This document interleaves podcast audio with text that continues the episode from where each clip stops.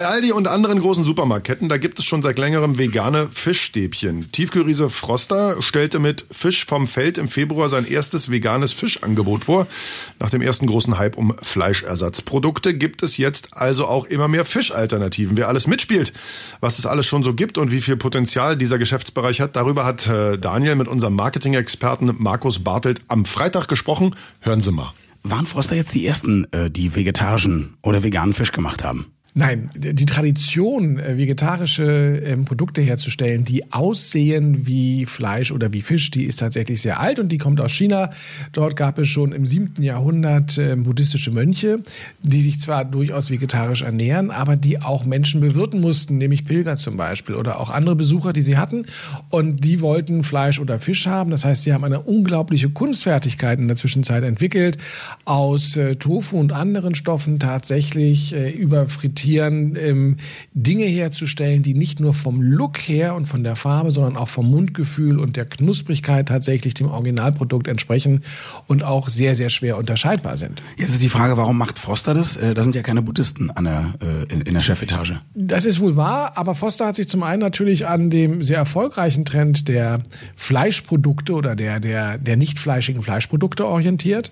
Und dann fragt man sich, wenn man auch so ein bisschen Innovationsdruck hat, und den hat Froster tatsächlich, tatsächlich, weil sie ähm, unter einem wirtschaftlichen Druck stehen. Sie haben ähm, ihren Gewinn halbiert in den letzten Jahren, ähm, unter anderem, weil sie im Einzelhandel ihre Preise nicht mehr durchsetzen konnten. Der, der Handel hat gesagt, das machen wir nicht und äh, Fisch und Gemüse sind deutlich teurer geworden.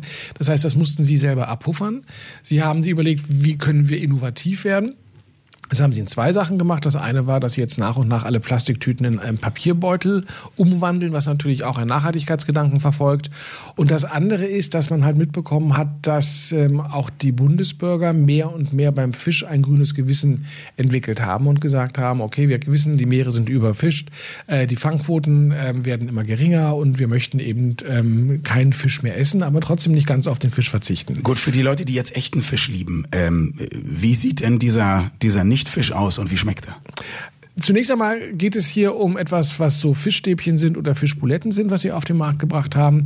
Und ähm, das Problem, das sie tatsächlich hatten, war es, den Fisch weiß zu bekommen, weil ähm, viel, wo mit Tofu gearbeitet wird oder mit anderem, hat eher eine gräuliche Farbe und das war dann so abschreckend. Sie hatten dann teilweise auch grüne Farbe gehabt, weil sie mit Algen gearbeitet haben. Das kam auch nicht so besonders gut an. Jetzt arbeiten sie mit äh, Bohnen und also mit, mit weißen Bohnen und mit Blumenkohl, um eben die Farbe hinzubekommen. Sie, wie immer, die Knusprigkeit und das Mundgefühl liegt in der Panade. Mhm. Wenn du heute normale Fischstäbchen isst, dann schmecken die auch nicht großartig nach Fisch. Ja, die, schmecken, die schmecken nach Remoulade. Genau, ne? Ja mit Remoulade. Also genauso ist es. Das heißt auch, diese Fischstäbchen ähm, haben einen, einen Look eines normalen Fischstäbchens und haben das Mundgefühl eines Fischstäbchens. Der, der Geschmack und auch die ja, liegt aber eher in der Panade als in dem, in dem Gemüse jetzt selbst. Es ist relativ geschmacksneutral. Wie groß ist der Markt für diese veganen und vegetarischen Ersatzprodukte? Der ist riesig. Geschätzt wird er auf gut eine Milliarde Euro in Deutschland und wir sehen, dass das auch eine Tendenz ist, die enorm steigt. Ähm, es wird nach Statistiken angegeben, dass mittlerweile jeder zweite äh, Besucher in einer Kantine tatsächlich nach den äh, fleischlosen Alternativen sucht. Also das, was die Grünen mit dem Veggie Day mal durchsetzen wollten, ist mittlerweile Realität geworden. Machen die Leute freiwillig. Und ähm, dementsprechend Foster testet diese Produkte auch zunächst einmal in ähm, Kantinen und ähm, wird dann, wenn es in den Kantinen gut läuft oder auch in den Kitas und den Schulen und der Systemgastronomie, dann werden sie es voraussichtlich im Mai erst in den Handel bringen. Also jetzt noch nicht nach den Produkten gucken. Das wird noch zwei Monate dauern. Jetzt ist äh, Froster nur ein Anbieter und ein deutscher Anbieter. Es gibt ja, ähm, ich würde sagen, auf der ganzen Welt einen Hang zu vegetarischen und veganen Produkten. Was werden wir denn am Ende noch alles sehen? Werden wir äh, veganen Kaviar sehen? Wird es, wird es vegane Kalbsleber geben irgendwann? Letztendlich lässt sich alles nachbauen. Ja, das ist ja etwas, man muss ja Foster wieder eins zugutehalten, sie verzichten nach wie vor auf sämtliche ähm, künstliche Aromen und, und Gluten und auch auf Soja verzichten sie zum Beispiel, weil sie sagen, der Sojaanbau ähm, zerstört die Umwelt.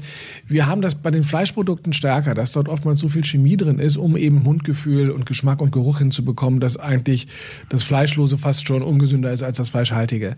Ähm, aber nachbauen kannst du eigentlich alles. Und ähm, das ist so, glaube glaube ich, mit so einem kleinen Chemiebaukasten kannst auch du das zu Hause vielleicht mal ausprobieren, den Kaviar selber herzustellen.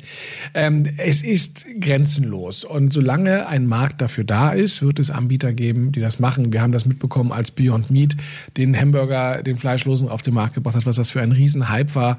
Du kannst also heute immer mit fleischlosen Produkten oder auch mit, mit vegetarisch-veganen Produkten Aufmerksamkeit erregen und ähm, hast damit auch den Abverkauf erstmal garantiert. Du als, ähm, als alter Katholik, was sagt denn der Bischof, wenn du am Freitag nicht ordnungsgemäß richtigen Fisch isst, sondern veganen Fisch? Das ist ihm, glaube ich, relativ wurscht, solange ich kein Fleisch esse. ja, also ähm, das ist das äh, der entscheidende Punkt in dem Zusammenhang. Ähm, ich selber esse einfach äh, viel zu gerne Fisch und lieber esse ich ein bisschen weniger Fisch und ähm, um damit meine meine meinen Fangquotenstempel äh, niedrig zu halten und ich freue mich auch über jede Gräte, die ich in einem Fisch finden kann. Bei den fischlosen Produkten sind natürlich auch keine Gräten drin. Also sie haben nicht auf die Idee gehabt, jetzt künstliche Gräten reinzubauen, wobei das ja ganz charmant gewesen wäre.